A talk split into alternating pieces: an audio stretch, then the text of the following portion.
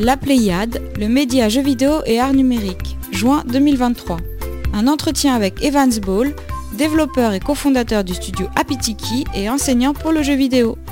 Alors mon métier, c'est je suis euh, freelance, je suis à mon compte, euh, je suis un professeur, donc un, formateur en informatique, euh, spécialisé vraiment sur Unreal Engine. Donc je le fais à mon compte et j'enseigne dans, dans trois différentes écoles ici à Tahiti. Euh, notamment à l'Université de Polynésie française, euh, au CNAM, le Centre national des arts et métiers, et euh, principalement j'interviens dans une école qui s'appelle Poly 3D, Poly 3D Tahiti, qui est une école de jeux vidéo dans laquelle on forme nos étudiants au métier du jeu vidéo et de l'animation 3D. En parallèle de ça, euh, je suis euh, je suis formateur sur Internet, donc je forme les gens à travers le monde. Je, je coach des gens sur Unreal Engine parce que Unreal Engine c'est c'est ma passion à la date d'aujourd'hui, on va dire.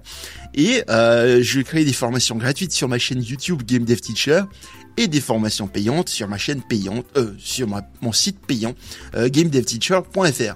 Comment es-tu devenu enseignant dans une école de jeux vidéo? Alors c'était une, c'était vraiment un pur hasard dans le sens où moi je voulais être prof en informatique. Euh, lorsque j'ai eu mon doctorat, je ne connaissais rien en Unreal Engine. Je, je savais coder des, des, petits moteurs graphiques et tout pour faire du rendu, des choses comme ça. Et euh, j'ai voulu rentrer en Polynésie, à Tahiti, pour être prof à l'université. Et comme par hasard, euh, six mois ou un an avant de, de revenir, euh, j'ai entendu parler de cette fameuse école qui allait ouvrir une école de jeux vidéo, euh, qui allait ouvrir à la CCISM, donc la chambre de commerce ici en Polynésie. Euh, ils ont voulu ouvrir une école sans forcément euh, connaître quoi que ce soit aux jeux vidéo. Et, donc du coup ils ont ils ont lancé une sorte d'appel à candidature en quelque sorte.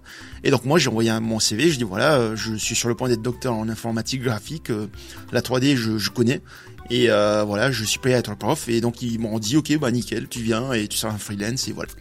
Alors, quelles sont les qualités pour être, entre guillemets, hein, un bon étudiant dans une école de jeux vidéo? Je suis convaincu que le jeu vidéo, c'est un métier euh, de passion. C'est un métier de passion euh, parce que euh, ça demande beaucoup, beaucoup, beaucoup de travail, plus que ce qu'on imagine. Et c'est, j'aime, bien dire que le, jeu vidéo, c'est un chaos organisé. Créer un jeu vidéo, c'est un chaos organisé, c'est-à-dire que des fois, il y a des choses qu'on fait, on sait pas trop pourquoi ça tient. C'est comme un château, un château de cartes et voilà, on espère que ça tient, ça fonctionne bien et voilà. Et ça demande de la créativité, ça, ça fédère vraiment tous les aspects de la, de la créativité, notamment le, son, les, musiques, euh, les images, euh, le gameplay. Le gameplay fait partie de la direction artistique aussi, à mon sens en tout cas. Et, euh, voilà quoi. Donc un, un, bon étudiant dans une école de jeux vidéo, c'est un étudiant qui qui a de la culture, qui se forme sur la culture du jeu vidéo. genre, j'ai souvent par exemple des étudiants qui, qui ne jouent qu'à Fortnite ou des choses comme ça, mais le jeu vidéo ne se limite pas qu'à Fortnite ou, ou, Call of Duty. Le jeu vidéo c'est un art à part entière et il y a énormément de pépites indé qui existent beaucoup de jeux, beaucoup de, de culture qui, qui, qui de, de, culture du JV qui existe. Et voilà, j'invite souvent les étudiants à aller regarder les vidéos de Doc Gero, par exemple, euh, les vidéos de euh, pour ceux qui ont qui ont un accent, enfin qui peuvent parler anglais, il y a les Game Makers Toolkit, euh, Good Design, euh, Good Game Design, Bad Game Design. Design euh, developer by design voilà il y a plein de chaînes YouTube qui sont intéressantes et qui permettent de vous développer votre culture du game design du level design des choses comme ça et je pense qu'il faut vraiment euh, boire toutes ces données. Euh, quelle formation propose l'école Poly 3D Et ensuite, quel est le parcours type d'un étudiant? On apprend surtout à nos étudiants à apprendre. C'est-à-dire que on ne va pas être des experts dans un domaine, mais par contre, on va être des experts dans l'apprentissage. Et en fait, on utilise la pédagogie euh, par le défi, c'est-à-dire qu'on donne des défis à nos étudiants, comme par exemple, vous avez deux semaines pour créer un FPS et on ne fait que des projets. Euh, donc euh, voilà, en première année, on forme nos étudiants à tous les outils. Donc Photoshop, ZBrush, Blender, Maya, Unreal Engine, la suite Adobe, voilà, tout un tas de logiciels différents. Des fois, on intègre même des nouveaux logiciels, notamment Cascadeur, le dernier logiciel d'animation qui a été qui a été créé, je crois, l'année dernière. Ensuite, en deuxième année, c'est vachement axé projet. Donc, nos étudiants font beaucoup de projets en groupe, souvent à 5 étudiants, voire même des fois jusqu'à 20 étudiants sur un même projet.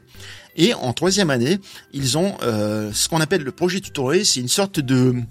Comment on peut dire ça une sorte d'incubation de, nos étudiants, euh, une sorte d'incubateur pour nos étudiants qui vont créer pendant un an, en exactement 30 semaines, un projet de A à Z, leur propre, leur propre projet de jeu vidéo de A à Z. Et ce qui est cool dans tout ça, c'est qu'ils sont accompagnés par Frédéric Simonin, euh, qui est, euh, si je me trompe pas, le responsable, enfin c'est celui qui gère euh, le, le co-développement sur la série des Assassin's Creed. C'est-à-dire que c'est lui qui gère les relations avec les studios extérieurs, si je me trompe pas. Par la suite, tu es entré dans le monde du développement de jeux vidéo avec la création du studio Apitiki. comment vous y êtes pris?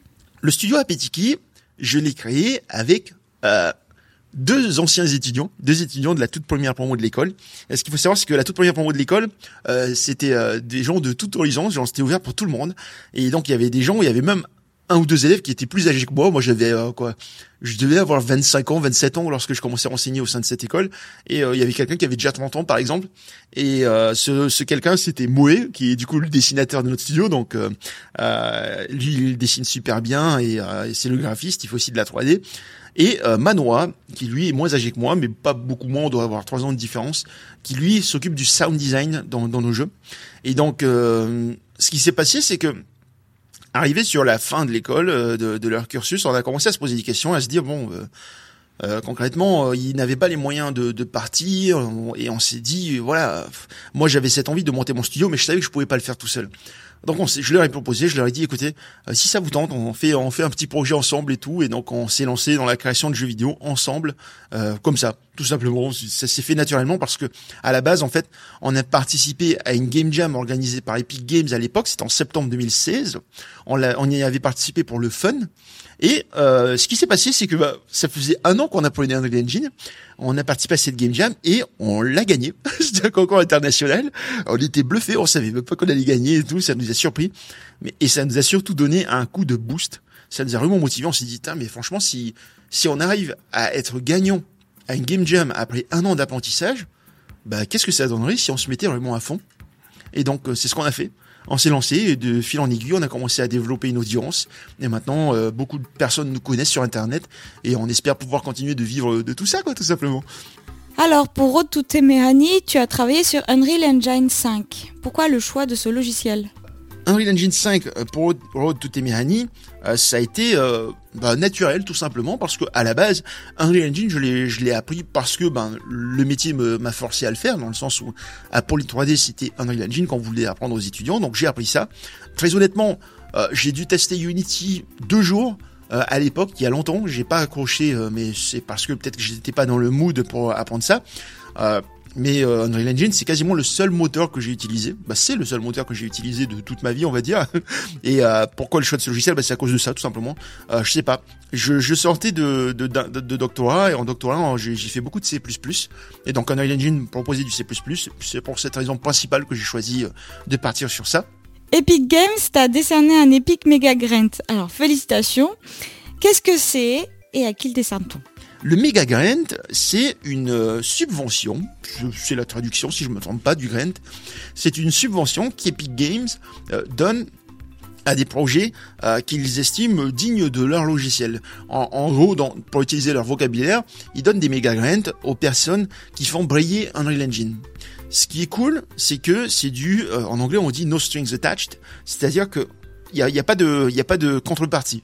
C'est-à-dire qu'Epic Games, vous postulez, vous demandez un méga grant, vous dites bon ben voilà, j'ai ce projet, euh, j'aimerais bien avoir tant d'argent. Il y a une limite bien sûr. Hein. Et, et, Epic Games juge, voilà, et, il faut le dire. Euh, enfin, lorsque vous soumettez votre projet, vous dites voilà, mon projet, je dois avoir de l'argent parce que euh, c'est quelque chose d'original, c'est reconnu. Euh, voilà, vous, vous vendez votre projet, vous précisez à Epic Games pourquoi est-ce que ça vaut le coup d'investir en vous Parce que finalement, c'est un investissement. Ils investissent en vous pour que leur logiciel brille plus. D'accord? Donc nous, dans le cadre de notre formation, on est venu, on a dit, bon bah voilà, notre formation, l'originalité, c'est qu'on apprend les choses de A à Z et pas juste un prototype. D'habitude, les formations ont ciblé un aspect du moteur, par exemple les VFX ou les choses comme ça. Nous, on est venu, on a dit, on fait tout on fait tout et on donne en plus de ça un petit prototype de jeu, donc Road to Temerani, pour que les gens puissent l'essayer et euh, voir un peu ce qu'on fait de A à Z tout simplement. Et donc euh, une fois que c'est c'est validé, bah, ils vous envoient de l'argent et comme c'est no strings attached, il y a, y a aucune contrepartie. Ils vous demandent juste dans un an, euh, voilà, concrètement, est-ce que ça se passe bien? Vous dites oui, non et tout et voilà. Donc c'est arrivé que des, des graines ont été données à des gens qui n'ont pas qui n'ont pas pu euh, terminer leur projet. Forcément, le méga grain est devenu de plus en plus connu au fil des années, et donc c'est plus difficile d'en avoir un. Euh, je sais qu'à l'époque où on l'a eu, c'était en 2020. Euh, ça nous a pris trois ou quatre mois pour avoir une réponse. Aujourd'hui, ça prend quasiment un an. Ça prend quasiment un an, et voilà, c'est assez lent. C'est assez lent. En quoi Rod Tutemeani et Project Polynesia sont-ils inspirés par la Polynésie? Alors, Project Polynesia, alors, comment expliquer ça? Avec Moé, Moé notre graphiste, on est tous les deux méga fans de Zelda. On adore Zelda. Et, euh, et donc on a voulu faire une sorte de saga, de saga inspirée de Zelda, enfin un peu avec le même délire on va dire. Et au lieu d'appeler ça The Legend of Zelda, on a appelé ça South Pacific Legends, donc les légendes du Pacifique Sud. Et en fait, il y avait euh, le tout premier projet sur lequel on a, on a bossé, c'était South Pacific Legends, The Curse of Ino. Donc c'est le fameux Project Polynesia. Donc c'est la malédiction de Ino. Ino en, en, en, en, en tahitien, pardon, ça veut dire le mal. Ok, c'est la malédiction du mal. Bon, ça veut rien dire, mais en tout cas c'est le nom de, de l'ennemi qu'on a choisi. Et donc c'est inspiré par la Polynésie tout simplement parce que ben pendant quasiment un an ou deux, nous avons fait énormément de recherches sur notre culture, sur les dieux, les divinités, euh, les mythologies, et, et, on a essayé de compiler tout ça dans un univers que nous avons créé, qui est inspiré finalement des, des légendes polynésiennes. Donc, on essaye de prendre, par exemple, la légende de qui c'est qui a euh, de quel, des gens de connus. Bon, il y a Maui, c'est connu par tout le monde à cause du dessin animé Vaiana, mais par exemple, il y a des dieux comme Ta'aro, Ta'aro avec l'accent ça donne Ta'aroa, Ta'aroa qui est euh, qui est le le dieu de la création le dieu de la création qui a créé l'univers selon les Polynésiens. Euh, il y a Uenuku, qui est le dieu des arcs-en-ciel. Et en fait, en gros, on a, on a rédigé toute cette histoire autour de la mythologie euh, polynésienne et tout, et on a essayé d'en créer des jeux. Donc euh, Project Polynesia, c'était un jeu dans lequel on jouait un pêcheur qui se perdait sur une île, une île maudite, maudite euh, et dans, qui avait une malédiction, donc le fameux Ino. Et Ino, en fait, c'est le dieu du mal. Et, il avait euh, emprisonné, euh, il emprisonne le, le, pêcheur sur cette île-là. Il faut trouver un moyen de, sortir d'ici euh, en utilisant des armes qui ont été données par d'autres dieux, notamment Pélé. Pélé, qui est la déesse hawaïenne du feu, des, des, volcans. Il y a aussi Namaka, qui est la déesse hawaïenne euh, de, des eaux. Et voilà, donc il y a, y a pas mal de, de, de, de, choses intéressantes dans tout ça. Et euh, donc Road to Temerani, donc c'est South Pacific Legends Road to Temerani, c'est dans le même univers. C'est euh, un jeu dans lequel on joue une fille qui veut retrouver un être cher qui est dans le Temerani. Donc Temerani, euh, dans la culture polynésienne, c'est le paradis. Ah oui. Et selon toi, quelles sont les solutions pour valoriser cette culture polynésienne? Il faut, faut en parler, faut faut déjà développer l'engouement pour la culture ici en Polynésie, c'est-à-dire que moi par exemple, à l'époque, je m'intéressais pas du tout à ma culture. Euh, j'avais plus l'envie de vivre aux États-Unis parce que j'étais, euh, j'avais des envies de de vivre à l'international et tout. Et la culture, ça ne m'intéressait pas. C'est vraiment lorsque je me suis éloigné que je me suis rendu compte que, que en fait non, ben ouais, c'est important, c'est important.